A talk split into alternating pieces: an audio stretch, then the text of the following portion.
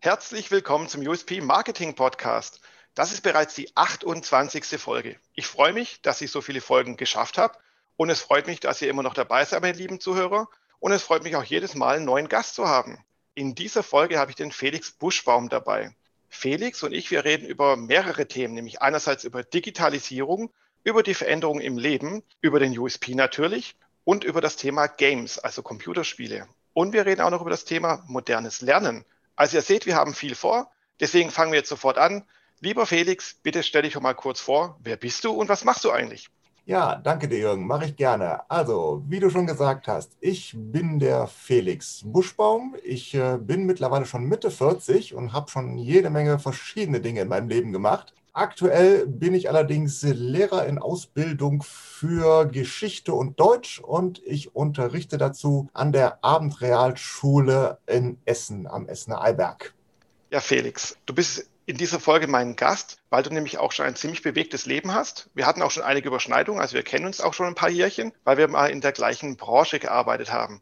Aber vielleicht magst du es einfach selbst mal erklären. Was hast du denn vor deinem jetzigen Lehrer, äh, Leben als Lehrer, dein Lehrerleben, vor schon alles gemacht? Ja, ich bin relativ zeitnah nach äh, meinem Abitur in die Games-Branche reingerutscht, gleichzeitig ein bisschen auch in die TV-Branche reingerutscht und habe mich äh, sehr, sehr lange also in der Medienwelt äh, bewegt. Um es konkret zu machen, ich bin äh, jetzt ja relativ zeitnah, wie gesagt, nach dem Abitur äh, bei Primer Games äh, äh habe ich begonnen, äh, Lösungsbücher, Strategieführer für Computerspiele zu schreiben. Primer Games ist eine Tochtergesellschaft von Random House. Die haben vorwiegend für Spiele von Electronic Arts, eben hier Command Conquer, Die Sims, Battlefield, ähm, aber auch zahlreiche andere Titel, die Lösungsbücher hier für den, also für den internationalen Markt gemacht. Und ich habe dafür Sorge getragen, zunächst als freier Autor, später als Projektmanager, dass diese Bücher hier auf dem deutschen Markt entsprechend lokalisiert werden, respektive ähm, für den deutschen Markt dementsprechend auch angepasst und umgeschrieben werden. Und äh, ich glaube, insgesamt, wenn ich zusammenzähle, bin ich auf fast 60 äh, Strategieführer-Lösungsbücher gekommen in meiner Zeit, die ich hier für den deutschsprachigen Markt umgesetzt habe. Und ähm, parallel dazu, das Ganze lief, äh, sollte man erwähnen, neben meinem Studium. Parallel neben Primer Games und Studium habe ich dann auch noch beim WDR gejobbt. Ähm, bin da zunächst im Kinderprogramm durchgestartet, relativ zügig aber dann in den Programmbereich Wissenschaft und Ökologie gerutscht und habe dort dann unter Wolfgang Back und Wolfgang Rudolf beim ja sicherlich noch bekannten WDR Computer Club gearbeitet, habe dort äh, selbst im Fernsehen live moderiert, habe Themen recherchiert, und äh, war dann halt auch in der Redaktion beim Computerclub und im ganzen Programmbereich äh, das Spielkind dem alle Beiträge angetragen wurden, die in irgendeiner Form damit halt äh, zu tun hatten. Und äh, danach bin ich noch in die Service-Technik gewechselt. Äh, da galt es dann auch, mit Kamerateam loszuziehen und dann Fernsehbeiträge zu drehen über Themen wie E-Sports oder ähm, ja generell verschiedene Bereiche, die, das ist schon mittlerweile 15 Jahre her, da war der E-Sports noch jung, über verschiedene Bereiche, die einfach dann wie Multiplayer-Spiele und sowas war alles, was dann gerade damals aufkam und in Mode kam. Und ähm, ja, irgendwann ähm, brauchte ich aber so einen Break in meinem beruflichen Leben und äh, da gab es auch so verschiedene ähm, ja, Veränderungen bei, sowohl beim WDR als auch bei Primer Games. Und äh, dann habe ich einen anderen Schritt gewählt oder einen anderen Weg gewählt und den Schritt äh, auf die andere Seite des Schreibtischs äh, gemacht also ich habe dem Journalismus den Rücken gekehrt. Meine damaligen Kollegen haben gesagt, jetzt bist du auf die dunkle Seite der Macht gewechselt, angefangen PR-Arbeit zu machen, PR und Marketing. Oh je, ganz, und, ganz schlimm, ja. Das geht ja gar nicht.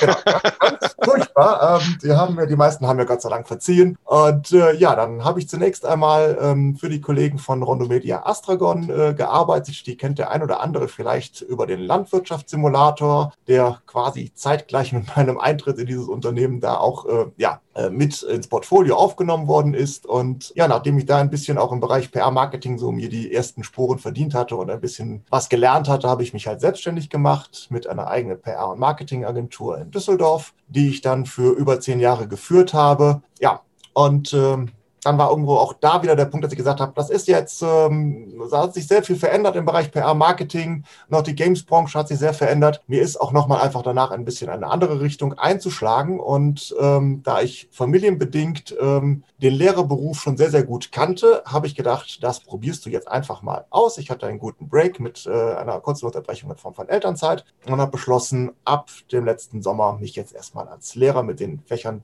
zu versuchen, die ich sowieso schon immer gerne gemacht habe, sprich Deutsch und Geschichte. Okay, wow, ein bewegtes Leben. du hast was mit Medien gemacht, kann man so zusammenfassen. Wir kennen uns ja beide eben aus, aus der Games-Branche, wo ich selber auch 15 Jahre aktiv war. Und unter anderem habe ich auch mit dem Landwirtschaftssimulator zu tun gehabt und viel in anderen Spielen, die du damals so vermarktet und pertechnisch an den Mann und die Frau gebracht hast. War eine spannende Zeit. Ich kann es sehr voll nachvollziehen, dass du sagst, so, da braucht man mal einen Break, man braucht mal was anderes. Ging mir ja auch so. Aber jetzt bist du Lehrer geworden tut mir leid, aber das klingt jetzt erstmal langweilig. Ist das denn langweilig, Lehrer für Geschichte und Deutsch zu sein? Das kann natürlich total langweilig sein, wenn ich mich äh, darauf konzentriere, ausschließlich einen Frontalunterricht nach Lehrbuch zu machen, ja, oder auch generell einfach einen äh, drögen Lehrbuchunterricht zu gestalten, dann ist das natürlich sowohl mir relativ zügig langweilig, als auch natürlich auch meinen Schülern. Aber ich habe von Anfang an ähm, zum einen meinen Schülern gegenüber auch mit offenen Karten gespielt, ihnen nicht nur gesagt, dass ich jetzt gerade in den Lehrerberuf eingestiegen bin, sondern ich habe ihnen auch gesagt, wo ich herkomme und was ich vorher gemacht habe. Und das fanden meine Schüler natürlich von vornherein auch sehr faszinierend, dass jemand aus der Games-Branche jetzt in den Lehrerberuf kommt. Und ich habe dann einfach versucht, ähm, ja, mit dem, was ich an Erfahrung aus der Branche mitgebracht habe, sowohl vom Fernsehen als auch aus der eben vor allem der Games-Branche, das in meine Unterrichtsinhalte einfach ein bisschen mit einfließen zu lassen. Ja, weil wie gesagt, ich unterrichte in der Hauptsache im Moment Deutsch. Und ob ich da nun, wenn ich mit den Schülern über die deutsche Grammatik rede, wenn es darum geht, Wortarten zu bestimmen, Kommasetzung zu lernen, ähm, oder äh, generell, egal welchen Aspekt der Grammatik ich habe, ob ich das nun an den Lehrbuchtexten mache oder an einer Kurzgeschichte von vor 100 Jahren, ja, das finden die Schüler natürlich auch nicht so prickelnd. Ich kann alternativ aber auch beispielsweise mir eine PC Games nehmen oder eine, äh, auf, die, auf 4players.de gehen oder äh, mir woanders einfach ein aktuelles Gaming-Review oder ein, ein Preview suchen oder einen Magazinartikel, der sich mit Videospielen oder eben einem aktuellen Videospiel beschäftigt und äh, genau diese Themen mit ihnen dort durchexerzieren. Und das macht den Schülern natürlich wesentlich mehr Spaß, als einen trögen Text zu machen. Oder wir haben zuletzt das Thema Argumentation gehabt. Da haben wir gelernt, für eine Sache zu argumentieren oder gegen eine Sache zu argumentieren. Auch das kann ich natürlich machen mit Themen wie Handyverbot in der Schule oder Corona-Maßnahmen pro und contra. Aber ich kann natürlich auch hingehen und sagen, so, ihr seid jetzt Verkäufer in einem Gaming Store, ja, verkauft mir mal mit positiven Argumenten euer Lieblingsspiel. Oder ich nenne euch jetzt mal ein anderes Spiel. Ja, ratet mir mit allem, was euch dazu einfällt, von diesem Spiel ab. Ja, also macht Kontraargumentation. Und da kommen die Spieler richtig aus sich raus, ja, und dann das macht denen viel, viel mehr Spaß, als an trockeneren Themen zu arbeiten. Oder äh, im Geschichtsunterricht waren wir zuletzt bei der spanischen Inquisition. Ich hatte gerade mit dem Thema gut angefangen, als mir die ersten Schüler sich meldeten und sagten, das kommt doch bei Assassin's Creed vor. Ja, was, äh, Herr Buschbaum, ist denn jetzt da wirklich äh, historisch real, was nicht? Und dann haben wir wirklich fast eine Stunde ja, über ähm, Realismus und, äh, oder eben weniger Realismus bei Assassin's Creed im historischen Sinne gesprochen. Ja, also da lassen sich ganz, ganz viele Möglichkeiten abgeben. Im Zusammenhang mit der Gründung Roms habe ich mal ein altes Cäsar äh, auf meinem Laptop aufgespielt und wir haben uns angeschaut, warum die Römer in der Tat gut entschieden haben, Rom genau da zu gründen, wo sie es gemacht haben dass es da eben viele Vorteile gab mit dem Tiber, mit ich bin nah am Wasser, äh, mit den Handelsrouten, die sich überall ergeben haben. Und wenn man mit sowas äh, digitalen Inhalten ankommt, die dann auch noch ein bisschen nicht die klassische Lernplattform sind, dann äh, fix das die Schüler total an und man hat sofort ja, eine Begeisterung im Unterricht, die man mit einem normalen, ähm, trockenen Lehrbuch halt einfach nicht hinbekommt. Ja, Felix, ich merke schon, boah, klasse, du bist völlig begeistert, du bist völlig im Thema drin. Ich kann mir auch vorstellen, du hast bei deinen Schülern bestimmt einen Stein im Brett, weil wo gibt es, dass ein Lehrer erstmal Ahnung von Games hat, dann im Thema noch voll drin ist und es auch noch schafft, äh, diese in Anführungszeichen neuen Medien, also die Games, dann eben auch noch mit sowas wie Geschichte oder Deutsch zu verbinden. Ja, coole Sache auf jeden Fall. Wie bist du denn dazu gekommen? War das vielleicht sogar ein Einstellungskriterium, dass eben dann das Schulamt gesagt hat, hier Herr Buschbaum, bei uns der Unterricht Deutsch Geschichte ist so tröge. Sie haben dort aber irgendwas mit Computerspielen gemacht. Machen Sie doch mal was Neues daraus. Oder hat sich das von dir aus ergeben? Also ich glaube, mit den Computerspielen habe ich nicht ganz so hausiert, äh, zumindest so im Vordergrund, weil äh, da ist natürlich immer die Frage, wer sind die Entscheidungsträger und wie offen äh, und aufgeschlossen ist man da gegenüber diesen neuen Medien. Aber ich habe natürlich schon äh, ja meine komplette Biografie angegeben, aus der natürlich sicherlich äh, auch äh, oder eben auch ersichtlich war, ja, was ich alles gemacht habe, dass ich viel mit der Branche zu tun hatte und dass ich mich natürlich auch im Bereich Technik und Computer sehr, sehr viel auskenne. Ja, dass ich beispielsweise halt auch mit vielen digitalen Plattformen schon gearbeitet habe, dass ich im Social Media Bereich fit bin, dass ich aber auch im Bereich der Hardware mich unheimlich gut auskenne. Ja, dass ich halt auch seit 20 Jahren meine, meine PCs und alles, was, was nicht gerade eine fertige Spielkonsole ist, selbst zusammenschraube. ja, und dass ich einfach ein unheimliches technisches Know-how habe und ähm, ich denke, dass das Gesamtpaket einfach sowohl Technik-Know-how in Sachen Hardware als auch Technik-Know-how in Sachen Software, vielleicht nicht unbedingt mit Spielefokus, aber grundsätzlich Software, mit ein Kriterium war, warum ich ähm, auch da jetzt so da gelandet bin, wo ich gelandet bin. ja, cool. Und bist du dann so einer der Vorreiter, der die Digitalisierung in, in, in der Schule voranbringt? Weil du bist ja nicht nur Gamer und erfahrener Computermensch, sondern äh, du hast ja diesen Spirit auch dabei. Also schaffst du es eben auch, das weiter zu vermitteln, nicht nur deinen Schülern, sondern eben auch deinen Lehrerkollegen?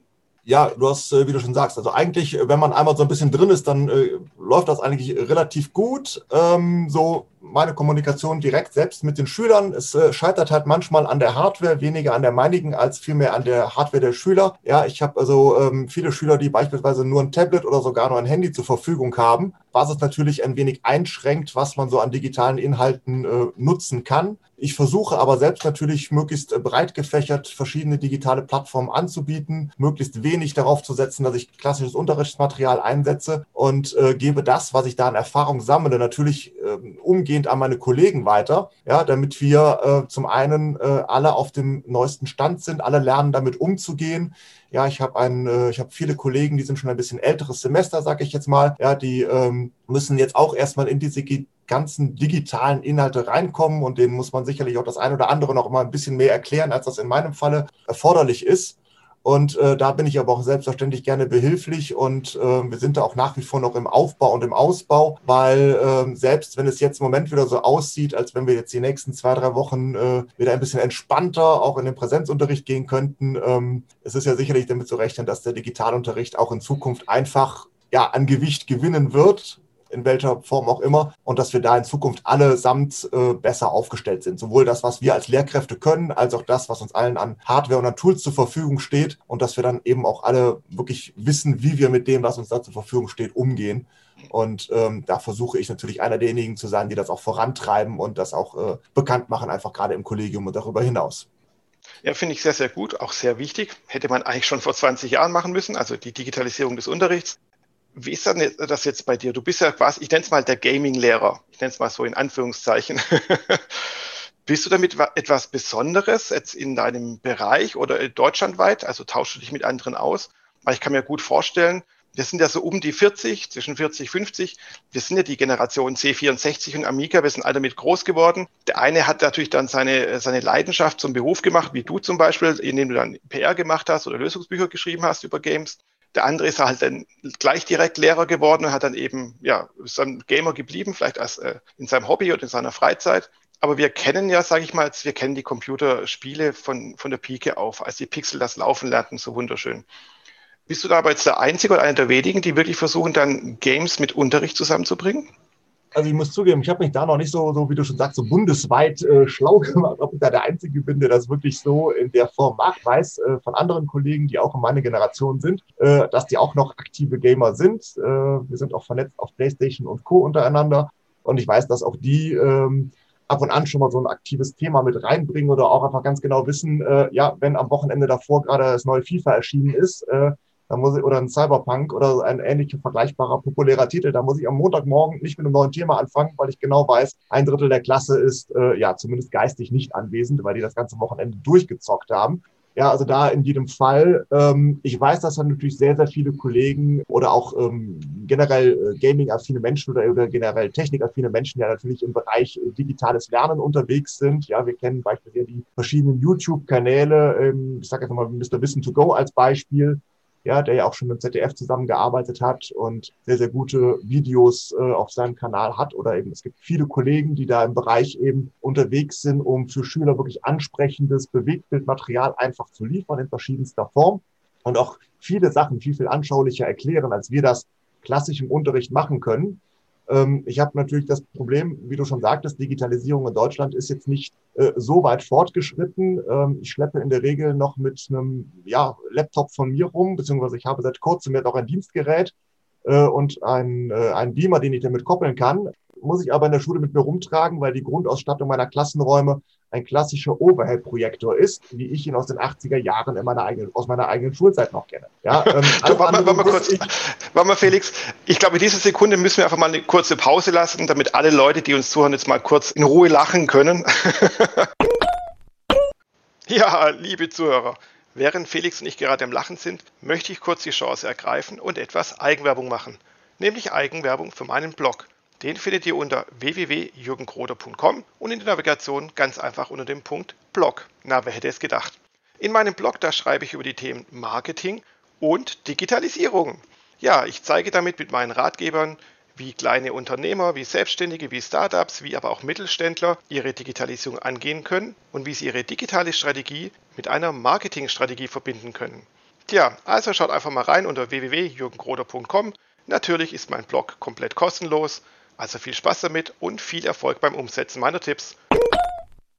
Jetzt haben wir alle gut gelacht, Overhead-Projektoren in der Schule. Ähm, wahrscheinlich habt ihr auch noch Stift und Kreide und Tafel wie früher, wenn ihr denn im Präsenzunterricht seid, oder? Äh, da liegst du vollkommen richtig. Ich äh, habe eine klassische Wandtafel, die im schlimmsten Fall noch nicht einmal magnetisch ist und im schlimmsten Fall noch nicht mal mehr von oben nach unten bewegt werden kann. Ja, also wir sind in der Tat äh, mit der Ausstattung jetzt äh, nicht unbedingt das digitale Vorbild. Das soll sich, da muss ich jetzt mal äh, zur Ehrenrettung sagen, ähm, das soll sich ändern. Äh, wir sind für einen Umzug in ein moderneres oder neueres saniertes Schulgebäude vorgesehen. Das soll spätestens in zwei Jahren vonstatten gehen. Und da sollen wir dann ähm, ja jeden nur erdenklichen technischen Schnickschnack zur Verfügung haben, der es uns ermöglicht, unseren Unterricht vollständig zu digitalisieren. Aber wie gesagt, noch ist das äh, Zukunft, noch sind wir ein bisschen 20. Jahrhundert, ja. Okay, aber du hast jetzt deine Mission angetreten, hast vielleicht auch eine Vision. Hast du vielleicht die Vision zu sagen, hier, ich möchte ja eben das Thema Gaming und Unterricht weiter voranbringen, sei es an deiner Schule, sei es aber auch in anderen Schulen oder vielleicht sogar äh, bundesweit? Ist es für dich so eine Vision und Mission, die du jetzt angetreten hast? Ah, das wäre natürlich eine sehr, sehr große Vision, direkt zu sagen, man möchte jetzt äh, den Unterricht komplett in diese Richtung schieben. Also was ich mir zunächst immer durchaus vorstellen kann und weil ich auch selbst jetzt im Unterricht merke, dass das bei den Schülern unheimlich ankommt, weil das einfach auch ihre, ja, ihre Lebenswirklichkeit, ihr, ihr Freizeitverhalten ein bisschen mehr einbindet oder eben auch abbildet. Ja, dass man versucht, das Thema Gamification einfach bis ein bisschen mehr in den Unterricht äh, einzubinden ja, ohne dass es ein zu verspielter Unterricht wird, ohne dass man den Lehrplan aus dem Auge verliert, aber dass man einfach versucht, ähm, ja, Games an sich ein bisschen mehr als Medium zu nutzen, um Unterricht aufzulockern, um die Schüler mehr zu aktivieren, um einfach auch mehr Begeisterung für das eine oder andere Thema zu erwecken. Und es gibt ja so viele verschiedene Möglichkeiten, auch wenn ich im Bereich von Adventures unterwegs bin. Wie viele Adventure-Spiele gibt es, plattformübergreifend, die in irgendeiner Form äh, sich mit Geschichte befassen? Ja, oder die mit historischen Figuren. Ich nehme jetzt einfach nur mal für den Deutschunterricht oder für den Englischunterricht auch Sherlock Holmes. Ja, ähm, da gibt es seit 20 Jahren Computerspiele zu. Ich habe selbst an der Uni meine Magisterarbeit über Erzählstrukturen in Detektiv-Computerspielen, Detektiv-Adventures geschrieben. Ja, also da ist ein total breites Feld, wo man eigentlich sagen könnte, ähm, da kann man super etwas aufziehen. Und das ist auch das, was ich jetzt die ganze Zeit, obwohl ich eigentlich gerade keine Minute Zeit übrig habe, weil ich ja neben meiner Ausbildung gleichzeitig eine volle Stelle oder eine fast volle Stelle eben habe, wo ich Unterricht gebe. Äh, ich kann mir gut vorstellen, sobald das ein bisschen äh, ja, abgeflacht ist vom Aufgabenbereich, dann auch zu sagen, ja, ich mache da noch mal ein zweites Standbein auf und äh, gehe einfach in die Richtung, dass ich sage, so, wir ziehen noch mal ein ganz neues Projekt auf, einfach auch, wo man sagen kann, so, und dann jetzt mehr Games, mehr Gamification in den Unterricht, und zwar fächerübergreifend. Sehr schön. Ja, Felix, machen wir doch mal zwei, drei Schritte nochmal zurück, nämlich nochmal zu deinem Lebenslauf, der sehr bewegt ist. Du hast studiert, du hast Lösungsbücher geschrieben, du warst beim WDR, du warst PR- und Marketingmanager, jetzt bist du Lehrer. Hattest du da einen Plan, äh, eine Strategie oder wie bist du zu all den Positionen gekommen? Also einen Plan, eine Strategie hatte ich, glaube ich, nie so wirklich, um okay. äh, nein, ich bin halt, ähm, ich bin damals von der Schule direkt äh, auf die Uni gerutscht, habe äh, mich da für die Studienfächer entschieden, die mich einfach auch während der Schulzeit schon ähm, begeistert haben. Das war eben Deutsch, Geschichte und Erdkunde. Ja, ich bin dann, ähm, wie das ganz, ganz viele Studenten in Köln tun, äh, erstmal über einen Studentenjob beim BDR halt äh, reingerutscht im Kinderprogramm. Sendung mit der Maus, die ja gerade auch jetzt am letzten Wochenende ihren 50. Geburtstag gefeiert hat ja, dann bin ich da hausintern einfach von erstmal über drei, vier Studentenjobs, immer wenn ein Projekt zu Ende war, äh, ins nächste gesprungen und bin dann halt, ja, durch einen reinen Zufall, als wieder einer dieser Punkte erreicht war, eben äh, stand ich bei Wolfgang Back, dem Chefredakteur des WDR Computerclubs, im Büro und der, ja, dem hatte man gerade gesagt, dass er ab sofort statt einer Sendung im Monat vier Sendungen im Monat machen darf in Zukunft, weil das Thema Computer eben populärer geworden war. Äh, das hatte man auch beim WDR erkannt und äh, der suchte gerade, ja, neue freie Mitarbeiter. Und während er mit einem anderen freien Mitarbeiter, der schon angestellt war, ähm, ja dabei war, die erste Webcam seines Lebens einzurichten, von einem WDR-Gebäude ins andere, ähm, haben wir ein Bewerbungsgespräch geführt, so quasi im Stehen. Und dann hieß es irgendwann mitten im Gespräch, so nach dem Motto, ja, komm mal morgen wieder, kannst du einen Vertrag unterschreiben, kannst du anfangen. So, und äh, dass daraus dann quasi nochmal zehn Jahre WDR-Leidenschaft, Computerfaszination beim Fernsehen werden, das war mir zu dem Punkt noch gar nicht klar. Und äh, ähnlich skurril ist es halt ähm, eigentlich gelaufen mit meinem Einstieg bei, äh, ins, ins Autorenwesen auch da habe ich irgendwann war ich an dem Punkt und habe gedacht, du spielst so viele Computerspiele. Du kannst eigentlich schreiben. Und äh, damals kam das gerade auf. Der Carsten Borgmeier war das damals, der so angefangen hat, die ersten Lösungsbücher zu schreiben, so Anfang der 90er Jahre. Und CBS-Computer gab es da. Und ähm, dann habe ich gedacht, Mann, das kannst du doch auch, bewerb dich einfach mal. Und dann habe ich mich einfach mal so quer durch die Bank beworben. Wen gab es da damals? Data Becker, Cybex und Co. Und dann gab es einen kleinen Verlag, das war der Hint Shop. Und der war direkt bei mir äh, um die Ecke quasi. Das waren zehn Kilometer von meiner Haustür entfernt. Und da habe ich hingeschrieben und habe gesagt, hey, ich spiele viele Spiele, ich kann gut schreiben. Ja, und da kam eine Woche später der Rückruf, wir haben hier Commander Conquer liegen, wir haben keinen Autoren, kannst du für Commander Conquer ein Lösungsbuch schreiben? Habe ich dann innerhalb von kürzester Zeit aus dem Boden gestampft, dieses Lösungsbuch. Man war völlig geflasht. Ich habe, glaube ich, innerhalb von einem Jahr dann acht oder neun äh, Lösungen für eben diesen kleinen Verlag übernommen und hatte dann das große Glück, dass aus der kleinen Firma Hint Shop die Primer Games Deutschland GmbH wurde dass der amerikanische Verlag, den ich eben schon erwähnt habe, sich eben diesen kleinen deutschen Verlag ausgesucht hat für seine Deutschland-Filiale, den quasi inklusive sämtlicher Autoren und äh, Vertriebsnetze und Co. zu übernehmen. Ja, und plötzlich waren wir nicht mehr der kleine Vorortsverlag, sondern plötzlich waren wir eine Tochtergesellschaft von Bertelsmann Random House. Dann, danach machte dieser Job natürlich umso mehr Spaß. Natürlich, es gab auch mehr Geld. Ja, die Projekte waren dann halt auch wesentlich lukrativer insgesamt. Es gab dann plötzlich eben, ja, mein erstes Lösungsbuch für ein Primer Games Logo war dann eben StarCraft und StarCraft Blood War, gefolgt von X-Wing Alliance, also wirklich auch Titel, die damals, ja, bis heute bekannt sind, gerade eben StarCraft, ja, ja, wie gesagt, äh, dann kam irgendwann so ein bisschen der Punkt, dass äh, auf der einen Seite die Kids weniger anfingen, äh, weniger ähm, Bücher kauften. Das Internet wurde populär, YouTube wurde populär, es gab immer mehr Let's Play-Videos. Und dann ist es natürlich viel einfacher und viel schicker, sich ein Let's Play-Video für lau anzugucken, als für 25 bis 30 Euro ein ja, Buch zu kaufen. Gleichzeitig gab es halt auch beim BDR ein paar personelle Wechsel und da war, sage ich mal, einfach auch so der, die, die Einstellung gegenüber der Branche nicht mehr so, wie ich mir das vorstellen wollte äh, oder vorstellen konnte. Und dann war eben der Break, dass ich gesagt habe, PR war auch schon mal irgendwas, wo, wo du dich gerne für interessiert hast, mach das einfach mal. Okay, darf das ich da mal kurz einhaken, Felix? Ja, ich finde das alles super spannend, aber auf meine Frage bezogen. Du zeigst ja die typische IT- und Medienkarriere und auch die typische Karriere in der Games-Branche, wie ich sie auch kenne. Man stolpert irgendwie von einem Auftrag oder von einem Job zum nächsten und kommt da voran und hat damit auch mit viel Glück und äh, vielleicht auch weniger Verstand, äh, schafft man es dann viele Jahre durch die Games-Branche, die IT-Medienbranche voranzukommen. Ist ja super, eine geile Geschichte auf jeden Fall aber natürlich jetzt schlecht für meinen Podcast, weil in meinem Podcast hier geht es ja um Positionierung, um Marketingstrategien und Businessstrategien. Hast du vielleicht trotzdem für unsere Zuhörer ein, zwei, drei äh, Business- oder Marketingstrategien, wo du sagst, wenn du sie vorher schon gewusst hättest, hätte dein Leben einen anderen, besseren, schnelleren äh, Trift irgendwie vielleicht bekommen?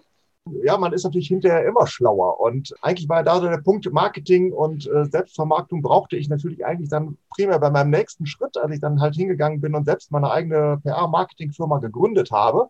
Da ist natürlich auch im Rückblick durchaus zu sagen, dass man natürlich im Zweifelsfalle da auch ein bisschen mehr hätte vielleicht eigenes Marketing starten müssen von vornherein. Ich habe mich natürlich auch am Anfang da ein bisschen darauf verlassen, dass man mich natürlich in der Branche schon kennt, ja, und dass ich bekannt bin und es hat auch am Anfang durchaus gut funktioniert. Aber ähm, ich glaube, dass man mit einem vernünftigen Marketingkonzept ja äh, da gegebenenfalls vielleicht noch viel, viel mehr hätte rausholen können. Also was ich jedem raten kann, auf jeden Fall, sich, wenn man ein Start-up auf jeden Fall gründet, auf jeden Fall ein vernünftiges, wirklich ein eigenes PR- und Marketingkonzept aufzubauen, sich Gedanken darüber zu machen, wie man sich selbst vermarkten möchte, vor allem über diejenigen hinaus und über die Branche hinaus, in der man schon bekannt ist und die man selbst kennt, dass man dafür Budget einplant, dass man dafür auch Personal oder zumindest eigene Zeit einplant, ja, ein solches Konzept wirklich aufzuziehen und dass man das dann auch über alle Kanäle, die einem zur Verfügung steht, dementsprechend auch streut, dass man das sukzessive aufbaut. Auf der einen Seite nicht zurückhaltend ist, auf der anderen Seite aber auch nicht die Gießkanne benutzt,